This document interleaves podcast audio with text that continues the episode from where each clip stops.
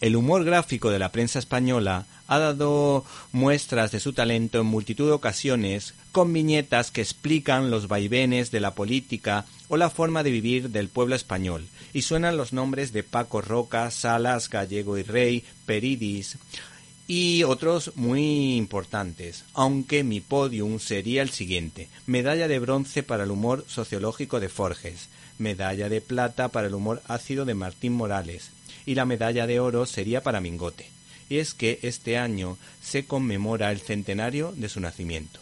La obra en cuestión ha sido editada por Panini en el sello Evolution Comics. El editor del prólogo define a este autor del siguiente modo. Antonio Mingote era generoso, culto, atento, respetuoso, ecuánime, galante, paciente y sabio. Se trataba de un gran ilustrador que hizo multitud de viñetas, sobre todo para ABC y para la revista semanal de blanco y negro. ¿Te está gustando este episodio? Hazte fan desde el botón Apoyar del podcast de Nivos.